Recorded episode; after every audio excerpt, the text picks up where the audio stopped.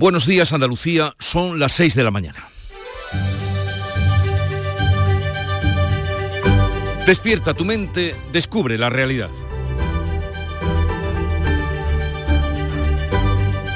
En Canal Sur Radio, La mañana de Andalucía con Jesús Vigorra. Otra vez, otra tragedia en la carretera. Un padre y su hijo, de 17 años de la localidad sevillana de Morón de la Frontera, murieron ayer cuando viajaban a Madrid siguiendo a su equipo, el Sevilla. En el terrible accidente también ha resultado herido grave el hermano de 15 años del joven fallecido que se encuentra en la UCI y ha fallecido un camionero. La niebla provocó una trágica sucesión de accidentes en Santa Cruz de Mudela, provincia de Ciudad Real, en el que hasta 23 vehículos se vieron implicados en la colisión múltiple que obligó a cortar la autovía de Andalucía hasta las 2 de la tarde. El primero ocurrió de madrugada, ya lo contábamos, y mantuvo cortada la autovía hacia Andalucía, pero fueron cuatro los accidentes múltiples en menos de 12 horas en un tramo de 3 kilómetros de la A4 próximo a Santa Cruz, considerado hace años un punto negro por la niebla y el humo de las fábricas de cerámica. Veremos qué dice ahora la investigación. Y hablando de tráfico, hoy se espera un día complicado para los transportistas españoles que tengan o vayan a pasar por Francia. La huelga de agricultores amenaza con cortes en carreteras, en todas las carreteras que van a París y vuelcos de las cargas de los camiones que lo intenten. La medida de esta huelga la da el número. 20.000 camiones son los que a diario cruzan la frontera española para entrar en Francia. En Málaga se está investigando un posible nuevo caso de violencia machista por el asesinato de una mujer ucraniana y en Córdoba se conocen nuevos detalles de la investigación por la muerte de dos militares en las maniobras de Cerro Muriano en diciembre. Algunos de los militares han declarado que el capitán les obligó a entrar en el agua a pesar del intenso frío y la falta de medidas de seguridad. La ministra de Defensa, Margarita Robles, ha pedido que se llegue hasta el final pero no se ha pronunciado si el caso debe seguir por la vía civil o la militar. Llegamos así al fin de la que podríamos llamar Semana Fitur, por lo que ha dado que hablar y por lo que haya ocurrido. Y en el Teatro Falla comienzan los cuartos de final del carnaval que podrán seguir por RAI, Andalucía Televisión y Canal Sur Más, mientras seguimos con temperaturas propias de la primavera y la preocupación, no poca, de que ni tendremos lluvias ni se les espera. En Canal Sur Radio, la mañana de Andalucía con Jesús Vigorra. Noticias. ¿Qué les vamos a contar a partir de este momento con Manuel Pérez Alcázar? Manolo, buenos días. Buenos días, Jesús Vigorra. Ya sabemos que no habrá lluvias, pero ¿qué tiempo vamos a tener? Pues eh, tiempo de verano, Jesús. Vamos a alcanzar los 28 grados. El día viene con temperaturas anormalmente altas para el invierno, con máximas por encima de los 20 en todas las provincias. Habrá sol e intervalos de nubes altas por la mañana y cielos despejados por la tarde. Los vientos soplarán flojos y variables. Irán aumentando a moderados de levante en el litoral mediterráneo y en el estrecho con intervalos fuertes.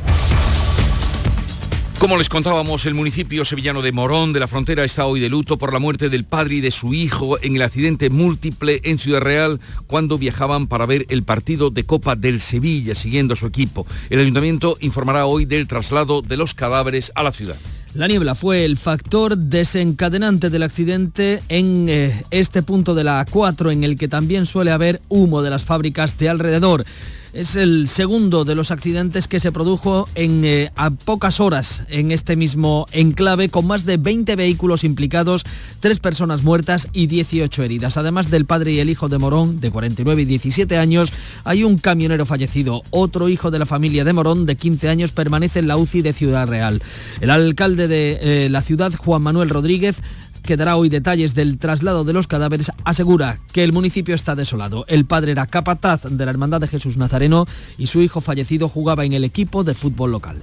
Las circunstancias, pues eh, se ha llevado por delante una, una gran familia, una gran familia y ha roto por completo esa familia y, y de todos los que lo conocíamos, que somos muchísimos en el pueblo, una familia muy conocida y muy querida, pues bueno, pues muy afectada, muy afectada. El padre y sus dos hijos viajaban a Madrid a ver el partido de Copa del Sevilla que anoche saltaba al campo con brazalete negro. Como les decíamos, fue uno de los cuatro accidentes que se, se produjeron entre eh, en 12 horas y en 3 kilómetros, punto negro, hasta ahora se consideraba ese, ese punto en Santa Cruz de Mudela. Bueno, nuevo caso de violencia machista. Hoy pasa a disposición judicial el detenido como autor confeso del asesinato de la mujer cuyo cadáver fue hallado en un arroyo de Málaga con la que mantenían una relación. El crimen machista se cometió el pasado agosto. El detenido de 43 años va a pasar hoy a disposición judicial tras confesar que mató a su compañera de 28 años con la que vivía en una choza en la zona de El Tarajal. El cadáver se encontró en octubre en avanzado estado de descomposición junto a un arroyo. Los agentes también han detenido a otras dos eh, personas, dos hombres,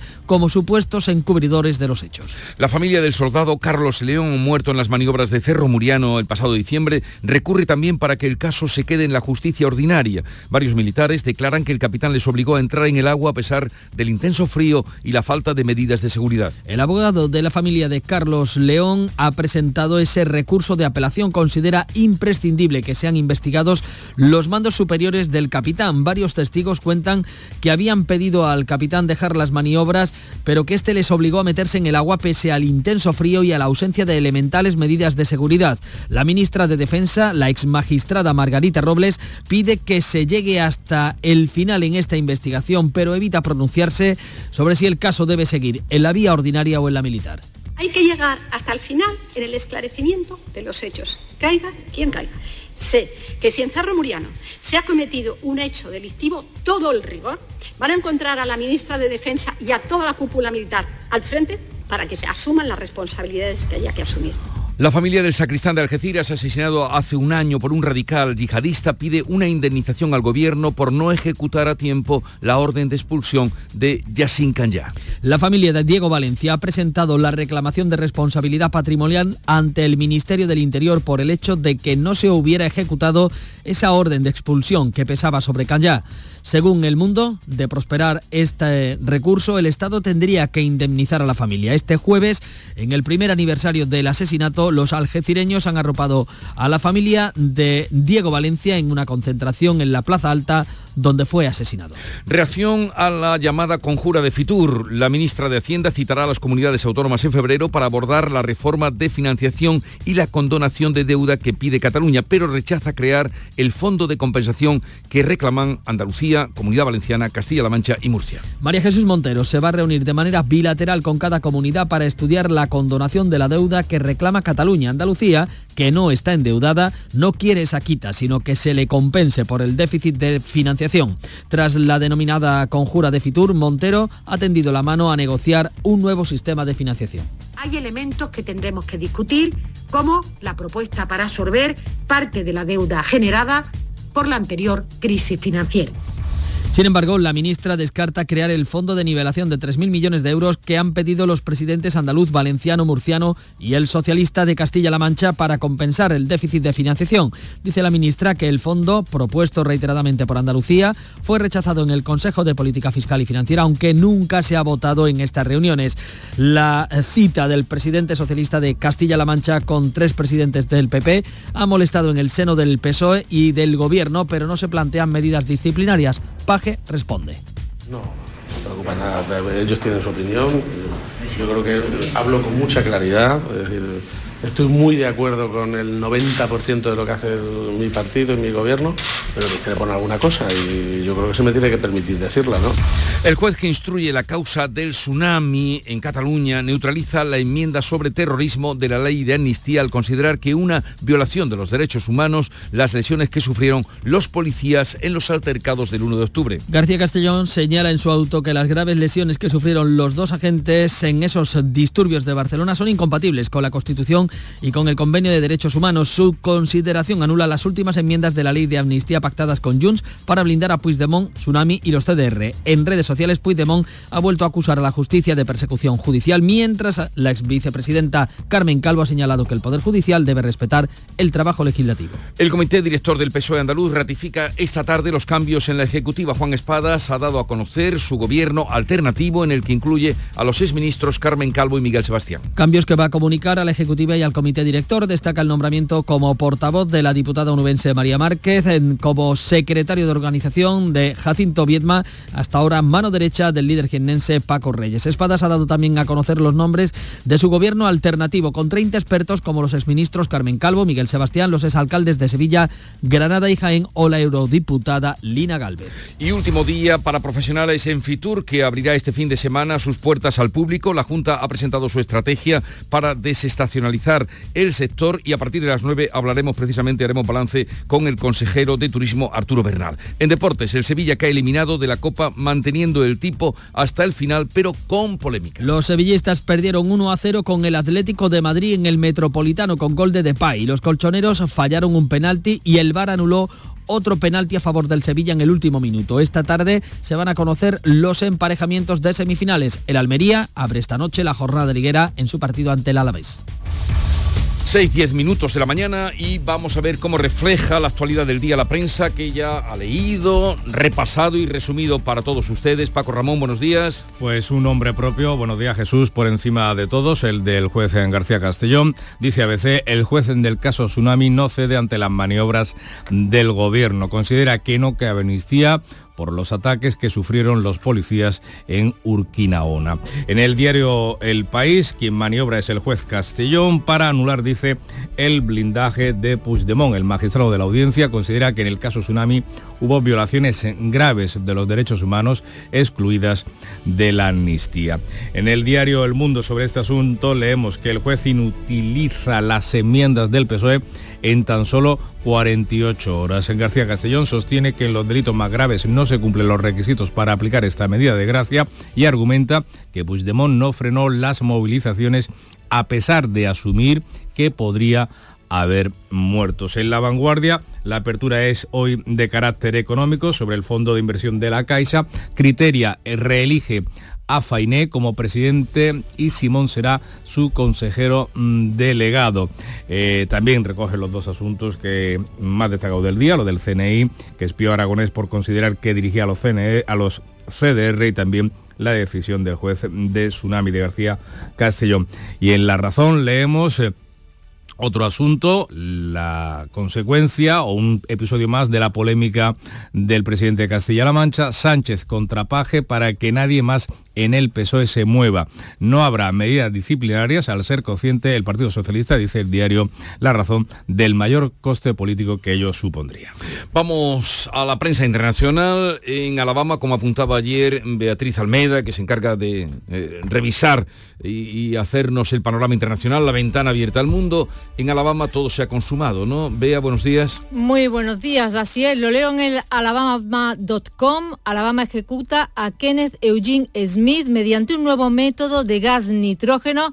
Eh, lo hace por el asesinato de la esposa de un pastor en 1988. Las últimas palabras de Smith, según testigos, han sido, esta noche Alabama hace que la humanidad dé un paso atrás. A las 7 menos 20 lo ampliamos un poquito. Más asuntos. Las protestas de los agricultores franceses van a más y se extienden por todo el país. Charo Padilla nos lo va a ampliar. En el periódico Le Monde leo que el ministro del Interior, Gerald Darmanin, no enviará a policías ni gendarmes. Pregunta, ¿atacan a agentes? ¿Atacan o prenden fuego a edificios públicos? No es así. Los agricultores trabajan y cuando quieren demostrar que tienen reivindicaciones, hay que escucharlos. Leo en el Pravda ruso que Ucrania cometió un terrible error al derribar eh, un avión con prisioneros de guerra. Zelensky enfrenta grandes problemas en el ámbito internacional y en el Obosrebatel de, de Kiev. Rusia aún no ha proporcionado ninguna prueba de la presencia de prisioneros ucranianos a bordo. El listado de los pasajeros no concuerda con la realidad. Termino con el Times Live de Johannesburgo. La Corte Internacional de Justicia se va a pronunciar hoy en La Haya sobre el caso de genocidio de Sudáfrica contra Israel. Su presidente leerá la orden del tribunal durante una sesión pública en el Palacio de la Paz a la una de la tarde. Y la mañana comenzó como siempre con Charo Padilla, eh, puntual información además que mantuvo de los camioneros en un día que va a ser día negro para los transportistas. Eh, Charo Padilla, buenos días. Buenos días querido, pero además empezó con accidentes. Seguimos con accidentes. En la Esperanza Cubana nos informaron de un accidente eh, hacia Bailén. No lejos del de la, gravedad de los accidentes de ayer. un camión cruzado, pero 600 metros más hacia abajo, en la vía de servicio había otro tráiler ardiendo. O sea, con eso empezamos. Y luego Salvador, que está en Francia, eh, dando vueltas, nos decía esto. Yo vengo de Italia. Entonces anoche, anoche antes de llegar ahí a Arles, nos desviaron en la salida 14 nos sacaron a todos los camiones, bueno, que cortaron la autopista, la tenía la gendarmería, tenía la autopista cortada Entonces nos sacaron aquí por la nacional, bien, todo bien. Eh, y esta mañana, pues de nuevo, pues, nos hemos salido a las 4 de la mañana y de nuevo todo cortado. Entonces por aquí carreteando por departamentales y por caminos de cabras, por carreteras limitadas de tonelaje, para poder, para poder esquivar, esquivar los piquetes que tienen los agricultores. Pero no solo él, él va en una cola de unos 30, 40 trailers. Menos mal que siempre hay gente que, escucha el Club de los Primeros, gente que ha podido salir y, le indica por dónde. Claro, a ver si le puede decir al compañero que de Arles tire para la yonquera, que por la yonquera se puede salir y que de momento no hay problema. Que tire para acá, para la yonquera y puede salir. Hoy ha sido un programa de servicio público auténtico, como, ¿eh? ser, como queremos ser. Y, y espérate, y de refranes. Te voy a poner el último. Pero déjame que diga un Ah. dato para que la gente Ah, vale. se haga una idea de lo que puede ser el día de hoy Ah. en, en Francia y en nuestros transportistas. Pasan diariamente la frontera unos 20.000 y todas las carreteras que van a París están cortadas y los piquetes amenazan con volcar cargas y quemarlas. Bueno, te quedo con el teléfono de Salvador por Sí, si sí, quieres lo llamaremos. Eh, que es que hemos, eh, hoy hemos pedido refranes, dichos, frasecitas. Al que madruga, la Charo y Canal Sur la ayuda. ¿Y tu frase cuál es? Haz el bien y no mires con quién. Me parece estupendo. Música. Yo como un tonto, creyendo en tus cuentos, tú quisiste matar lo que creí sería eterno. Te deseo mucha suerte, que a ti te guarde la vida. Álvaro nos desea, Álvaro de Luna, mucha suerte, se la deseamos nosotros a ustedes también, hoy especialmente a todos los transportistas que les haya pillado o les pueda pillar cruzando Francia, cómo son esta gente cuando se ponen cabreros. Y nada, comienza aquí la mañana de Andalucía, hasta las 12 la viviremos intensamente con ustedes, con la realización de Marcos Barón y la producción de Esther Menacho y Carlos Menor. Sigue la mañana de Andalucía.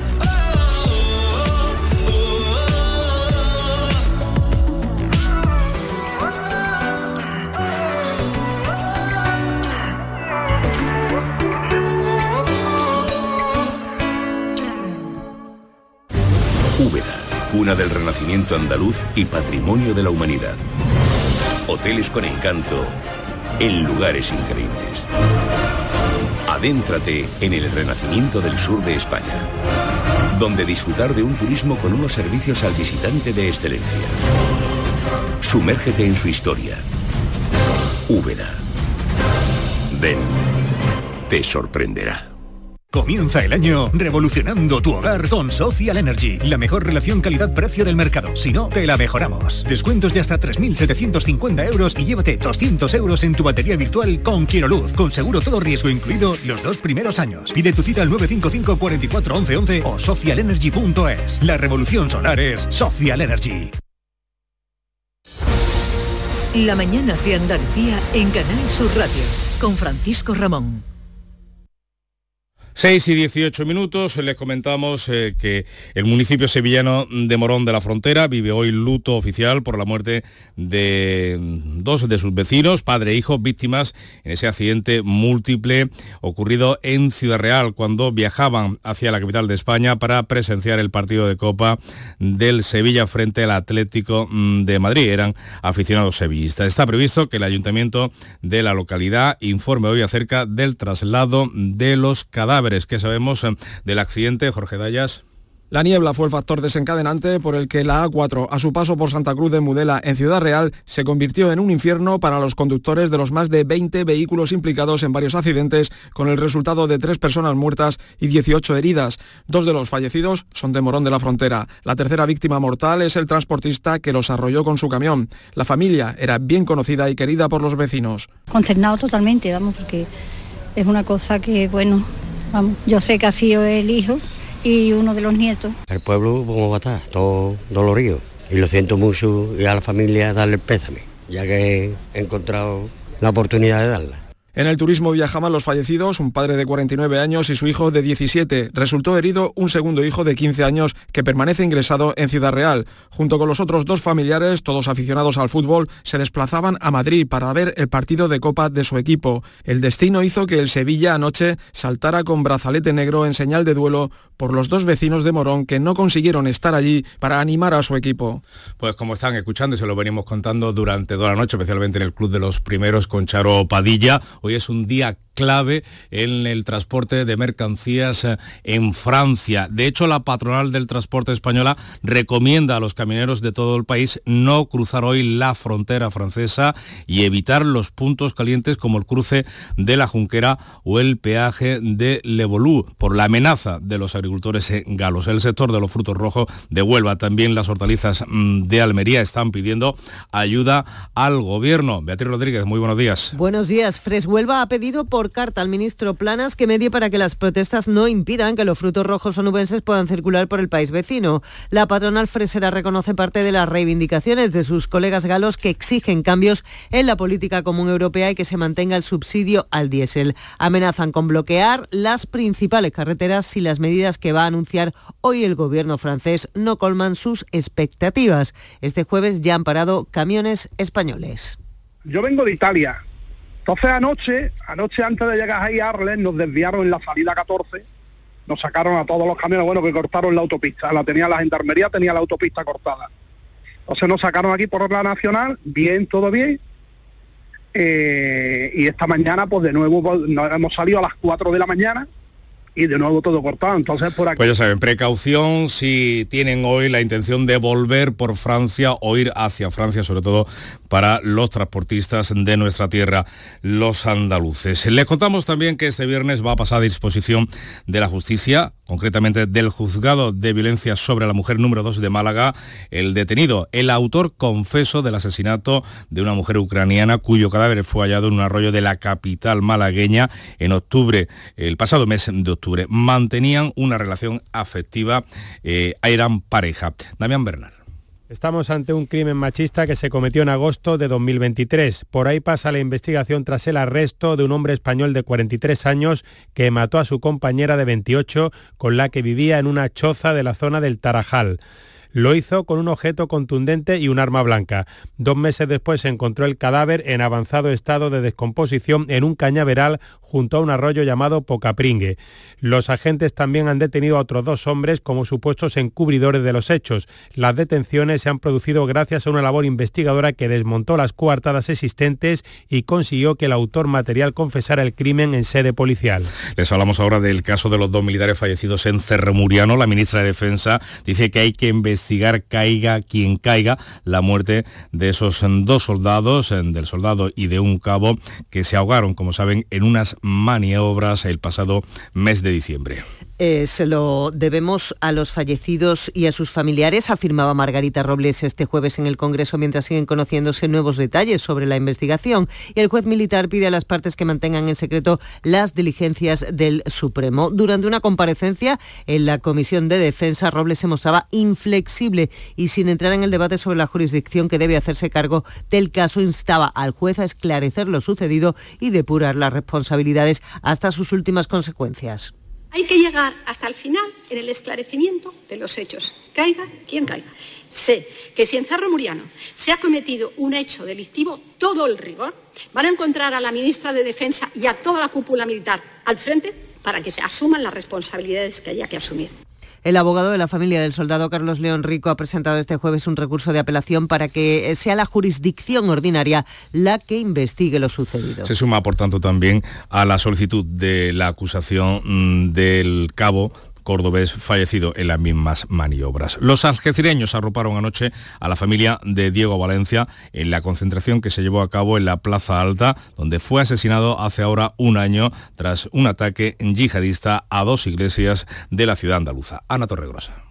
Con cinco minutos de un profundo silencio, los algecireños volvían anoche, un año después del asesinato de Diego Valencia, a mostrar su cariño y respeto a la familia. Fue en una concentración en la Plaza Alta, en el mismo lugar donde lo mató Yasin Canja, asesino confeso delante de la iglesia de La Palma, de donde era sacristán. Su hija Ana agradecía así todo el apoyo recibido. Agradecerle al pueblo de Algeciras, al Campo Gibraltar entero y a todo el mundo mm, lo bien que, que ha no sé cómo deciros, que lo que habéis querido a mi padre y lo que lo seguís queriendo. Gracias por todo. Muchas gracias. Una concentración en la que el alcalde de Algeciras destacaba el espíritu de paz y convivencia de una ciudad que condena cualquier tipo de violencia. Algeciras es una ciudad de paz, que quiere paz, desea paz, busca la paz y que también tenemos un gran corazón. El corazón que hemos tratado de tener para acompañar en el sufrimiento de la familia. La familia de Diego Valencia, según publica El Mundo, ha presentado una reclamación de responsabilidad patrimonial ante el Ministerio del Interior por el hecho de que no se hubiera ejecutado la orden de expulsión que tenía ya sin Canja. De prosperar, el Estado tendría que indemnizarlos. 6 y 25 minutos hay un lugar que escapa a la rutina y que combate la monotonía con recuerdos soleados, risas con la mejor compañía, ratos inolvidables junto a una excelente comida a la orilla del mar. Es el lugar que más de un millón de personas eligieron en 2023 para pasar sus días más especiales, sus vacaciones. ¿Te apuntas? Torremolinos, los mejores días del año. Hay gente para todo y el programa del Yuyu es de buena gente, divertida y alegre, que le pone humor al día a día. Sí, porque nos gusta mirar el lado bueno de la vida, por muy surrealista que pueda ser, y dibujarte una sonrisa. No es fácil, créeme, pero no tiene precio. El programa del Yuyu, gente genuinamente original. De lunes a viernes a las 3 de la tarde. Contigo somos más Canal Sur Radio. Contigo somos más Andalucía. La mañana de Andalucía en Canal Sur Radio con Francisco Ramón. Con más asuntos, ahora de carácter político, la ministra de Hacienda va a citar a las comunidades autónomas el mes que viene para abordar una a una, de forma separada, la reforma de financiación y la, condenación, la condonación de deuda a Cataluña. Eso sí, la ministra ya ha dejado clara, claro, eh, María Jesús Montero, que rechaza crear el fondo de compensación que reclaman Andalucía, Comunidad Valenciana, Castilla-La Mancha y Murcia por ser las comunidades peor financiadas. La vicepresidenta primera se reunirá de bilateral con las diferentes comunidades autónomas para estudiar la condonación de la deuda que reclama Cataluña. Andalucía, que no está endeudada, no quiere esa quita, sino que se le compensa por el déficit de financiación. Tras la denominada conjura de Fitur, la reunión de los presidentes, andaluz, valenciano, murciano y manchego, para denunciar el déficit de financiación de sus territorios, María Jesús Montero ha tendido la mano a negociar un nuevo sistema de financiación que sea satisfactorio para todos los territorios. Vamos a tratar de llegar a un acuerdo de país para mejorar la financiación de las comunidades autónomas y entidades locales. Este es el gran debate territorial que tenemos pendiente y en el que sin duda hay elementos que tendremos que discutir, como la propuesta para absorber parte de la deuda generada por la anterior crisis financiera. Sin embargo, Montero descarta crear el fondo de nivelación de 3.000 millones que piden los cuatro presidentes autonómicos para compensar el déficit de financiación que reciben. Y la imagen del presidente socialista de Castilla-La Mancha en la denominada conjura de Fitur con tres presidentes del PP ha molestado en el seno del Partido Socialista, también en el seno del Gobierno, pero Ferraz de momento no se plantea medidas disciplinarias, pese a que la dirección del PSOE de Pedro Sánchez está acostumbrada a las discrepancias de paje, las declaraciones contra la amnistía, a los delitos de terrorismo y sobre todo la reunión con los presidentes del PP ha provocado una airada Mm, respuesta. Así llegamos a las 6 y 28 minutos de la mañana, es el tiempo ahora de escuchar el deporte. Ya saben que el Sevilla cayó anoche en la Copa del Rey ante el Atlético de Madrid después de ese trágico accidente en el que perdieron la vida un padre y un hijo precisamente cuando se dirigían a ver el encuentro en el Metropolitano. Antonio Camaño. Hola, ¿qué tal? Muy buenos días. Cayó eliminado el Sevilla de la Copa del Rey con un gol de Memphis Depay en el minuto 79 que le dio el triunfo 1-0 al Atlético de Madrid frente al Sevilla y lo clasificó para semifinales de la Copa del Rey, en un partido en el que el Sevilla aguantó hasta el tramo final, hasta el minuto 80, donde se adelantó el conjunto colchonero y tuvo la oportunidad en el minuto 94 de empatar, porque el árbitro, a instancia del VAR, rectificó y no pitó un posible penalti de Barrio Salamela que previamente el colegiado sí había pitado en directo sobre el verde del Metropolitano. Y ojo a los movimientos de última hora del Betis, eh, porque Luis Enrique se marcha al Botafogo en una operación relámpago traspasado por 20 millones de euros al Olympique de Lyon. La operación es la siguiente, lo compra el Olympique de Lyon por 20 millones de euros al Betis, lo cede al Botafogo hasta final de temporada y lo recuperará el conjunto francés para iniciar la próxima temporada. Ingresa así el Betis una cantidad importante y el nombre de Borja Iglesias en boca de todo el mundo puede ser el siguiente en salir. El acuerdo muy cercano con el Bayer Leverkusen e incluso el jugador ya habría pasado reconocimiento médico con el líder de la liga alemana. Y hoy vuelta a la competición doméstica. Hoy vuelve la liga porque la Almería se enfrenta al Alavés con la necesidad de conseguir los tres puntos. En búsqueda de la primera victoria se encuentra el conjunto de Garitano.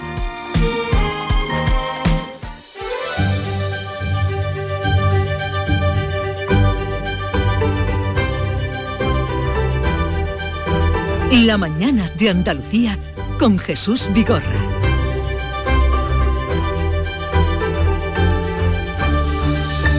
Acaban de dar las seis y media de la mañana y a esta hora hacemos lo propio que es dar cuenta en titulares de las noticias más destacadas de este día.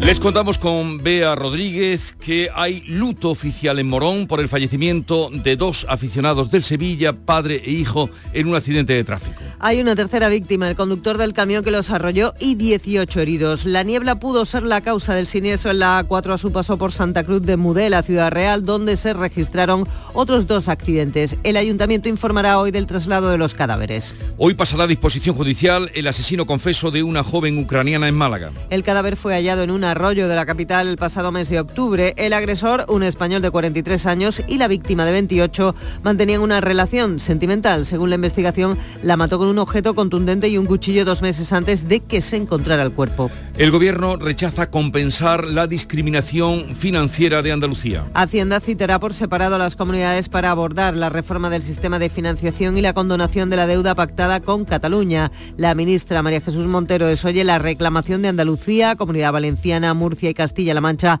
de crear un fondo para que se les equipare al resto de autonomías. El juez García Castellón neutraliza la enmienda sobre terrorismo de la ley de amnistía. El instructor del caso Tsunami Democratic ve una violación de los derechos humanos en las lesiones que sufrieron los policías en los altercados posteriores a la sentencia del proceso. La consideración del magistrado contrarresta las últimas enmiendas para blindar a Puigdemont y al resto de investigados. Este viernes comienzan los cuartos de final del Carnaval de Cádiz que podrán seguir en directo por Radio Andalucía Información. Fernando Pérez y Ana Candón son los encargados de llevarles el ambiente y todo lo que ocurra en el Teatro Falla. Además, Andalucía Televisión y la plataforma de contenidos Canal Sur Más retransmitirán en directo las actuaciones de las agrupaciones. Vamos a recordar la previsión del tiempo para hoy. Almería alcanzará hoy los 28 grados. El día viene con temperaturas anormalmente altas para el invierno, con máximas por encima de los 20 grados en todas las provincias. Sol e intervalos de nubes eh, por, altas por la mañana y cielos despejados por la tarde. Los vientos van a soplar hoy flojos y variables, van a aumentar a moderados de levante en el litoral mediterráneo y en el estrecho con intervalos fuertes. Hoy es la festividad de Santa Paula de Roma, es la patrona de las viudas porque muy joven quedó viuda. Paula es un nombre de origen latino que significa pequeña. Eh, quedó viuda muy joven, a los 32 años, y con su hijo Eustaquio se fueron siguiendo a San Jerónimo hasta Palestina, Tierra Santa, y allí se convirtieron, eh, se convirtió en su discípula y empezaron a fundar monasterios y hacer hospicios que asistían a los peregrinos que caminaban a Belén. Estamos a 26 de enero y tal día como hoy, de 1929, nacía en Cádiz Benito Rodríguez Rey, cantador conocido artísticamente como Beni de Cay, que nos dio tantos buenos ratos algunos se pueden recuperar por su cante y por su manera de contar las cosas La con cosa, ¿no? un Quintero. Ahí entren ustedes, pongan en internet Quintero Beni y prepárense a ver genialidades o a escuchar genialidades. Y tal día como hoy, de 1987, los reyes Juan Carlos y Sofía colocaron la primera piedra de la Exposición Universal de Sevilla de 1992 en el recinto de la Isla de la Cartuja, desde donde les hablamos, donde están los estudios centrales de Canal Sur Radio, Isla de la Cartuja, donde se dieron aquellos meses de la Expo 92. Pues tal día como hoy se colocaba la primera piedra cuando en este país no mucha gente creía y dudaba de lo que iba a ser aquello. Se miraba más hacia Barcelona, ¿no? hacia los Juegos Olímpicos. no digáis nunca sobre todo quienes lo vivimos, que aquello fue un sueño, porque fue una realidad. Y la cita del día la tomo de Epicúreo, más Picúreo, menos coaching, y dice así, la voz de la carne pide no tener hambre, ni sed, ni frío. Estar saciada, por tanto. Pide no tener, no tener hambre, ni sed, ni frío. Y ya con eso, échense a volar. Vamos ahora con la prensa andaluza, principales cabeceras que recoge Paco Ramón, que has encontrado. Mira, vamos a comenzar hoy por el diario mm, de Sevilla, que recoge el dolor que hay en Sevilla tras la muerte de tres personas en un trágico accidente. Dos de las víctimas eran esos aficionados sevillistas, padre e hijo, que iban de Morón a la capital de España para ver el partido entre el Atlético de Madrid y el Sevilla, partido que perdió el conjunto de Nervión triste despedida en el Metropolitano, titula el diario sevillano. En el sur de Málaga, ya que hablamos eh, mm, de tráfico, de puntos negros en la A4, como es esa, esa, zona, esos tramos en Santa Cruz de Mudela, la ciudad real. En Andalucía, la Junta ha pintado con una línea roja la mediana de la carretera de la muerte en la provincia de Málaga. Es la fotografía portada impactante un poco por el, la anchura de la mediana pintada de rojo y titula así, Lina, línea roja en la cartera de la muerte. La Junta estrena en la provincia esta señalización eh, poco habitual en una vía que se cobró 10 vidas en el año pasado, 10 vidas en 2023. Se pretende así pues llamar la atención de que ahí no se puede adelantar y de que es, una, es un tramo pues conflictivo y peligroso. Y el titular de apertura es Andalucía promocionará destinos menos conocidos para reducir la estacionalidad del turismo. En el Huelva Información, lo hemos contado, Fresh Huelva pide ayuda a planas ante los ataques en Francia. Las protestas de los agricultores galos ponen en riesgo el transporte unubense, como estamos contándole durante esta mañana. En Europa Sur, unidos frente al terror, Algeciras rinde homenaje a Diego Valencia y Antonio Rodríguez un año después del brutal ataque del que fueron víctimas. En el diario de Cádiz, el titular de apertura es sobre el turismo. El ayuntamiento pide la tasa turística para los hoteles. Eh, el gobierno local acepta estudiar un aumento de determinados impuestos al sector eh, hotelero y una montaña rusa de emociones. Ya saben que a partir de esta noche los cuartos de final del concurso de agrupaciones del Falla. La voz de Almería, la provincia se vende como destino musical este mm, verano con la presentación de carteles en Fitur de, entre otros eh, festivales, el Two Door Cinema Club y el Cultural Fest. Además, en materia de infraestructuras, Lorca teme que el AVE Almería no esté listo hasta el año 2028. Y ya que hablamos de infraestructuras, Córdoba tendrá vuelos regulares a Mallorca y Canarias este verano, lo dice el Día de Córdoba. La compañía de conexiones regionales de Iberia, Ernostrum, iniciará esas rutas el próximo 4 de julio. Y en Ideal mm, de Granada, vuelta con el soterramiento del tren del AVE a la llegada a la capital granadina. El gobierno aprobó un soterramiento de vías en Cataluña como el que pide Granada. Transportes anunció a finales de septiembre una operación de 540 millones en Moncada antes de apostar por integraciones blandas, lo que dejaría a Granada sin el tren subterráneo. En Ideal, pero en su edición de Jaén, fotografía eh, impactante del deslizamiento de la antigua Nacional 323A junto a la Universidad de, Jaén, ese terraplén que ha caído y que amenaza con ocupar parte de la vía y la noticia de apertura es que Aqualia, la empresa concesionaria del servicio de agua de la capital jienense, negocia con el ayuntamiento para dejar la vía que investiga sobre costes millonarios y está en juego una cantidad, pues bueno, a devolver de 63 millones de euros, no es poco. Vamos ahora con la segunda entrega de la prensa internacional. Eh, Bea Almeda con la Corte Internacional de Justicia que anunciará a mediodía de hoy si dicta medidas cautelares para que Netanyahu pare la guerra. ¿Qué avanzan? ¿Qué dicen los periódicos? El Israel Hayom dice que es probable que Israel no cumpla el mandato. Es difícil ignorar, ignorar que tal decisión tendrá consecuencias internacionales y dañará gravemente la imagen de Israel. Esto puede llevar a los países a decidir la suspensión de las relaciones con Tel Aviv y otras medidas bilaterales. Dos asuntos ocupan hoy las portadas francesas. Uno, que el Constitucional francés ha anulado casi la mitad de los artículos de la polémica ley de inmigración, los que restringían las ayudas públicas a los extranjeros, obligaban a aportar una fianza a los estudiantes extracomunitarios o dificultaban el reagrupamiento familiar. Leo en Liberación, gran censura, pero poco alivio. El Constitucional ha desestimado los elementos más criticados de la ley, pero los derechos de los extranjeros siguen declinando. Y segundo asunto, el Elíseo va a anunciar hoy medidas para el campo. Lo leo en Le Figaro y en Le Parisien, que los agricultores amenazan con paralizar el país y continuar sus protestas si esas medidas no son suficientes. Ellos eh, se quejan de los precios de los carburantes, de la pérdida de las cosechas, en fin, y de un eh, sinfín de razones que Mm. tienen.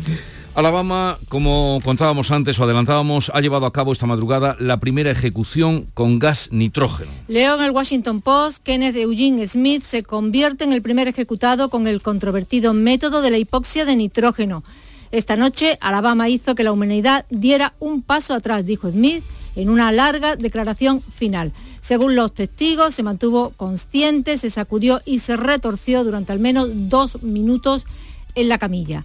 Alabama, Mississippi y Oklahoma han aprobado este método, mientras que otros estados promueven el pelotón de fusilamiento. Todo esto porque las farmacéuticas eh, se niegan a proveer la inyección letal. Y termino con un anuncio que eh, publica el Süddeutsche eh, alemán, Violencia pérfida y cruel. Un informe hecho público este jueves documenta que al menos 2.000 menores fueron abusados por la Iglesia Evangélica Alemana. Sería la punta del iceberg de un caso mucho mayor porque los investigadores solo han tenido acceso a una mínima parte de los archivos. Por ahora constan 1.900 abusadores desde los años 40. El 40% son pastores.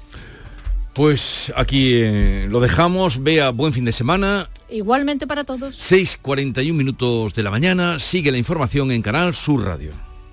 Vélez Málaga y Torre del Mar abren al mundo una ventana al paraíso, un destino único y natural dentro de la Costa del Sol, una ventana a la cultura, historia, tradiciones y gastronomía, un lugar donde disfrutar de playas de ensueño y rincones mágicos. Vélez Málaga y Torre del Mar, una ventana al paraíso. Concejalía de Turismo, Ayuntamiento de Vélez Málaga. Rebajas en Rapimueble, simplemente más bajas. Dormitorio 139 euros. Apilable de salón, ahora 159 euros. Más ahorro, más ofertas, más barato. Solo en Rapimueble, líder en rebajas y paga en 12 meses sin intereses. Más de 230 tiendas en toda España y en rapimueble.com. Úbeda, cuna del renacimiento andaluz y patrimonio de la humanidad. Hoteles con encanto en lugares increíbles. Adéntrate en el renacimiento del sur de España, donde disfrutar de un turismo con unos servicios al visitante de excelencia. Sumérgete en su historia. Úbeda. Ven, te sorprenderá. La mañana de Andalucía. 6 y 43 minutos de la mañana avanzamos en el discurso narrativo de este viernes. El juez que instruye la causa de Tsunami Democratic neutraliza la enmienda sobre terrorismo de la ley de amnistía al considerar una violación de los derechos humanos las lesiones que sufrieron los policías en los altercados posteriores a la sentencia del proceso. Manuel García Castellón señala en su auto que las graves lesiones que sufrieron, que sufrieron dos agentes en los disturbios de Barcelona son compatibles, eh, son incompatibles con la Constitución y el Convenio Europeo de Derechos Humanos. Se considera, supone, en la práctica anular las últimas enmiendas de la ley de amnistía pactadas por el gobierno con los independentistas catalanes para blindar al expresidente de la Generalitat, Carles Puigdemont, a Marta Rovira de Esquerra Republicana y también a los CDR. Además, el magistrado de la Audiencia Nacional añade que la gravedad de los hechos fue notoria, ya que el entonces presidente del Gobierno en funciones, Pedro Sánchez, y el ministro del Interior, Fernando Grande Marlasca, acudieron al hospital a visitar a los dos policías ingresados. Por todo ello, concluye, no puede minimizarse lo que pasó. Pues la exdirectora del CNI, Paz Esteban, está citada a declarar hoy como investigada por el espionaje al presidente catalán por dirigir los CDR. El Centro de Inteligencia pidió permiso al Supremo, obtuvo la autorización del Supremo en julio de 2019, según la documentación que ha desclasificado el gobierno y que ha enviado al juez. En un comunicado, por cierto, el Ejecutivo se cura en salud y dice que las escuchas se iniciaron antes de que Pedro Sánchez llegara a la Moncloa y recuerda que ni el CNI ni el Supremo tienen que informar al Ejecutivo de estas operaciones. Juan Pereira.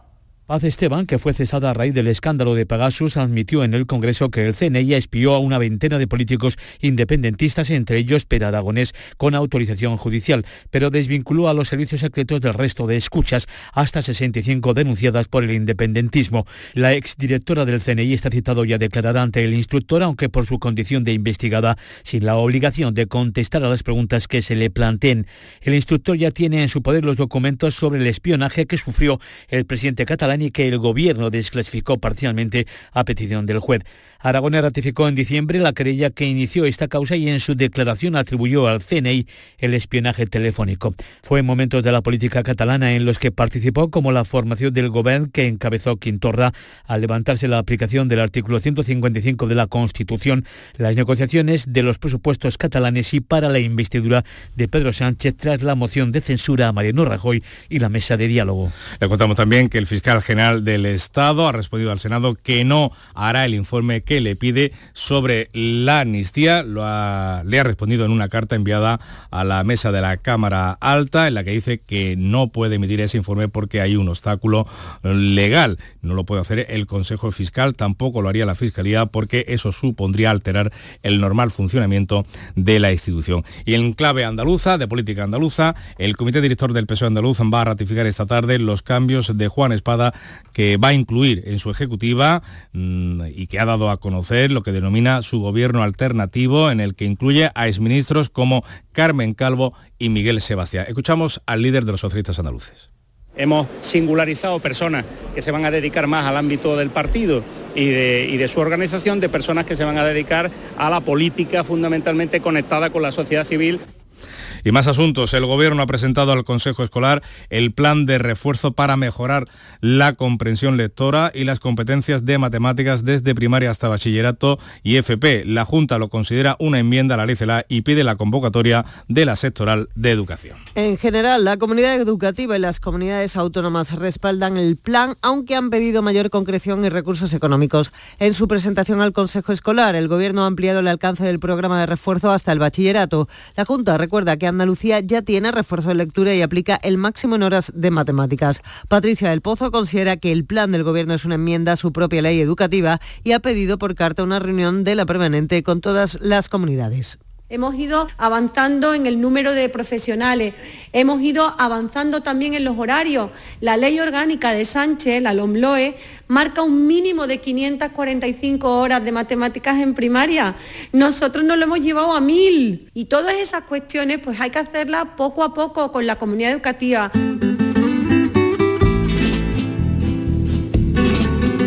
Y esta noche comienzan los cuartos de final del Carnaval de Cádiz, que pueden seguir en directo a través de Radio Andalucía Información, de RAE, con la maestría de Ana Candón y Fernando Pérez. Pues vamos a escuchar a Fernando Pérez y le preguntamos cómo ha ido el paso a cuarto. Fernando, buenos días. Muy buenos días. A la una y cuarto de la madrugada conocíamos las 48 agrupaciones que van a iniciar hoy los cuartos de final del concurso de agrupaciones de Gran Teatro Falla. Ha habido sorpresas porque a priori había un máximo de 56, pero el jurado ha decidido pasar solo 48. ¿eh? Tres cuartetos, 8 coros, 17 chirigotas y eso sí, 20 comparsas. Es decir, no se han completado nada más que en comparsas el, cupo total. Eh, hay 48 agrupaciones, serán 7 diarias más un día, que habrá una, una de 8 y por lo tanto eh, va a haber unas jornadas de cuartos, vamos a decir, algo más aliviadas de lo que se esperaba. Eh, pues, pues como siempre hay alguna controversia, agrupaciones que se han quedado fuera, han pasado muchas, 109 desde el 9 de enero hasta estas fechas, pues claro, siempre alguna eh, sale insatisfecha. De todas formas, todo lo que suceda hoy lo vamos a contar para Radio Andalucía Información y para toda nuestra comunidad autónoma, con todo el equipo de esta casa contándoles ya los cuartos. Entramos en la recta final del concurso. Les dejamos con unas chirigoteras comparsistas que cantan así su paso doble. Les esperamos hoy a las 8 de la tarde.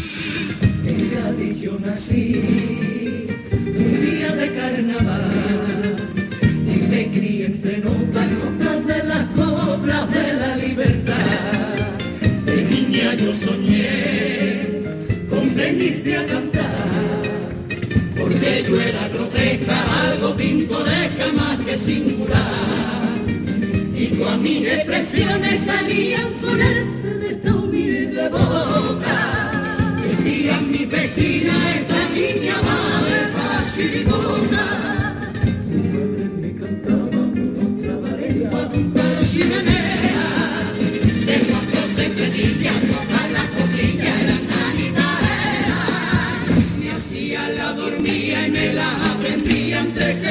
7 menos 10, información local en Canal Sur Radio y Radio Andalucía Información.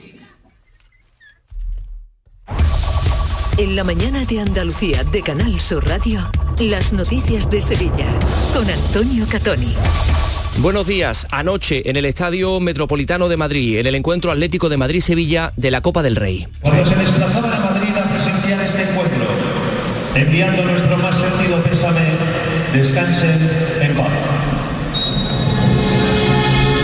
Un minuto de silencio por el fallecimiento de dos sevillistas de Morón de la Frontera, padre e hijo, en accidente de tráfico cuando acudían a ese mismo partido. Morón sigue hoy de luto y el ayuntamiento va a informar esta mañana sobre el traslado de los cadáveres. En la capital, la noticia es que ha quedado abierta al tráfico la avenida de San Francisco Javier, que llevaba dos años cerrada por obras, por las obras del tranvía. Está ya operativa para vehículos privados y transporte público. Y en Fitur se han confirmado cinco nuevas rutas de verano para este verano de la aerolínea Ryanair, que unirán Sevilla con Trieste, Birmingham, Budapest, Estocolmo y Madeira. El tiempo. Nubes altas, brumas en las marismas, temperaturas que tienen a bajar pero no mucho, al menos por el momento. 25 grados de máxima en Morón, 23 en Lebrija, 24 en Écija y Sevilla. Fíjense cómo afecta este calor a los olivos de Aral que se han creído que ha llegado la primavera que no es bueno, puesto que, que la trama debe salir a lo mejor a finales de febrero y si sale antes, una helada tardía eh, puede quemar toda la, tramita, que es el, futuro esquimo, y se puede cargar la cosecha. 10 grados tenemos ahora en Sevilla Capital, enseguida desarrollamos estos y otros asuntos, realiza Cristina Nogales. Los Guerrilleros, tapicería y colchonería en Utrera, a precios de fábrica. Colchón de matrimonio de 27 centímetros de grosor, lechos independientes, refuerzo en zona lumbar, cara de verano e invierno, valorado en 689 euros, ahora 299 euros. Sí, sí, has escuchado bien, 299 euros. Y por un euro más televisor LED de 32 pulgadas de regalo. Estamos en Utrera, carretera Carmona número 15 en Utrera, Sevilla. Entregas en 48 horas. En Canal Sur Radio, las noticias de Sevilla.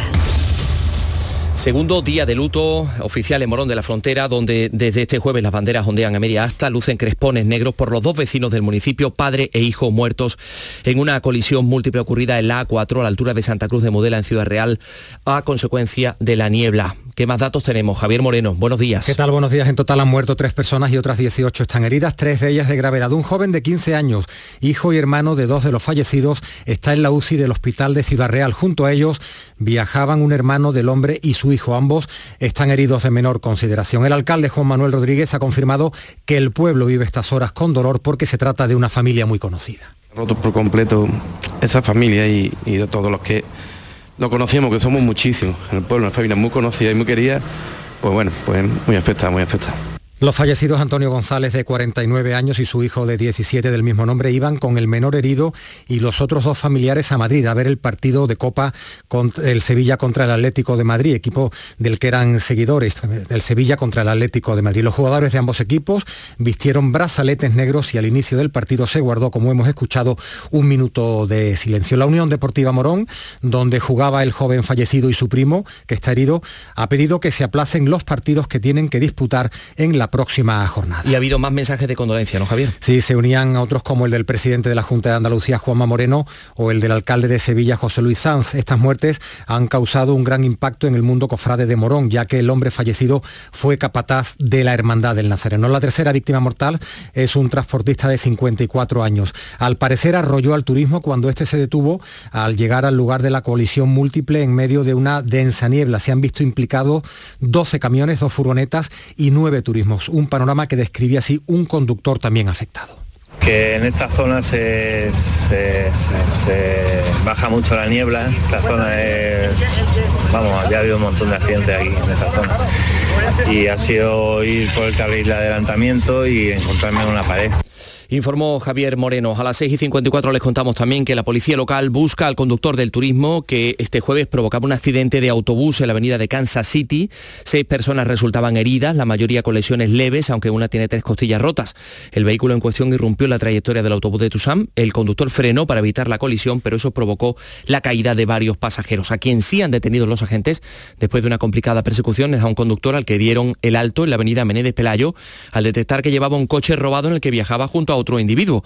Emprendió la huida a toda velocidad, incluso irrumpió en dirección prohibida por el carril del tranvía, con el que estuvo a punto de impactar.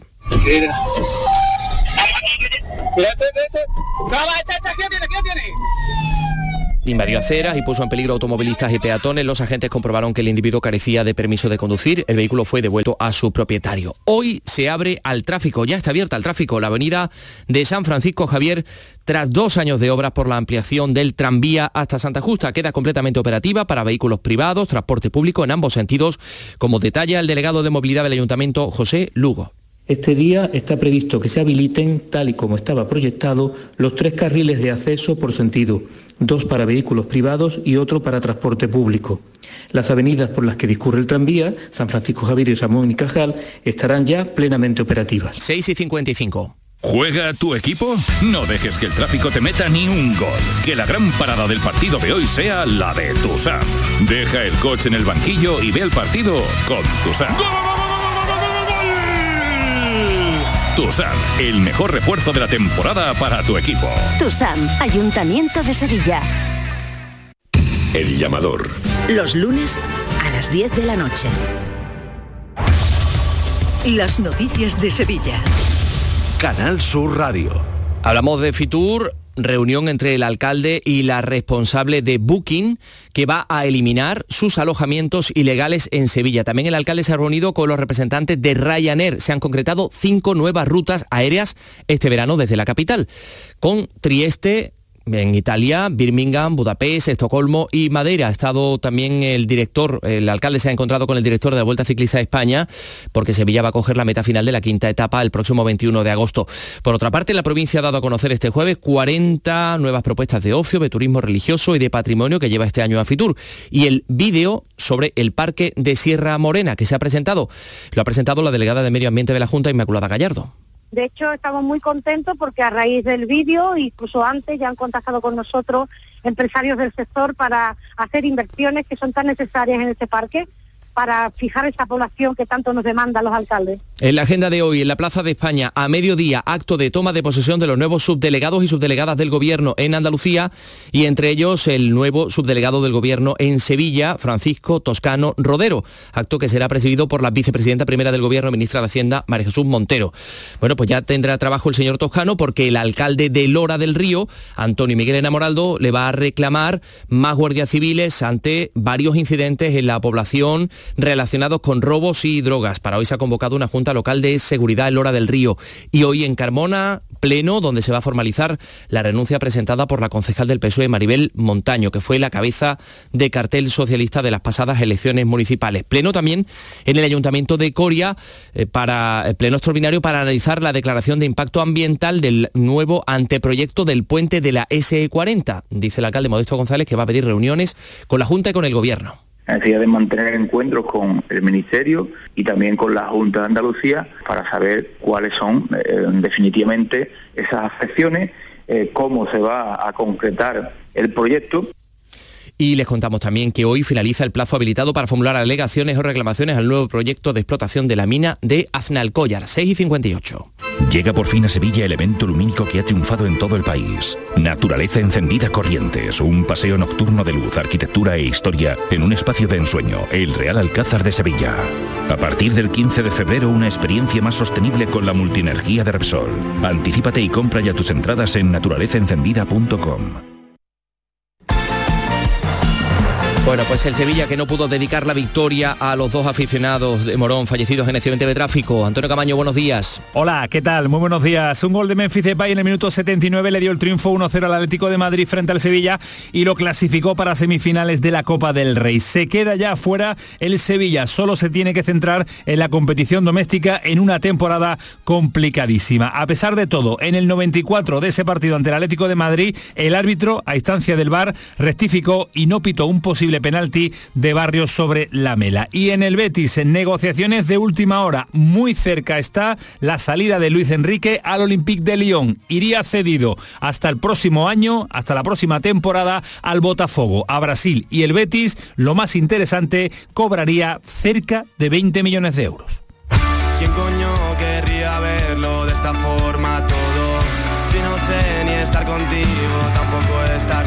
Hoy viernes llega a la sala Custom Ens, el artista madrileño que va a presentar las canciones de su segundo disco en solitario que lleva por título No me odio tanto. Se me hace inmenso el cuarto. Tengo 10 el grados en Sevilla capital.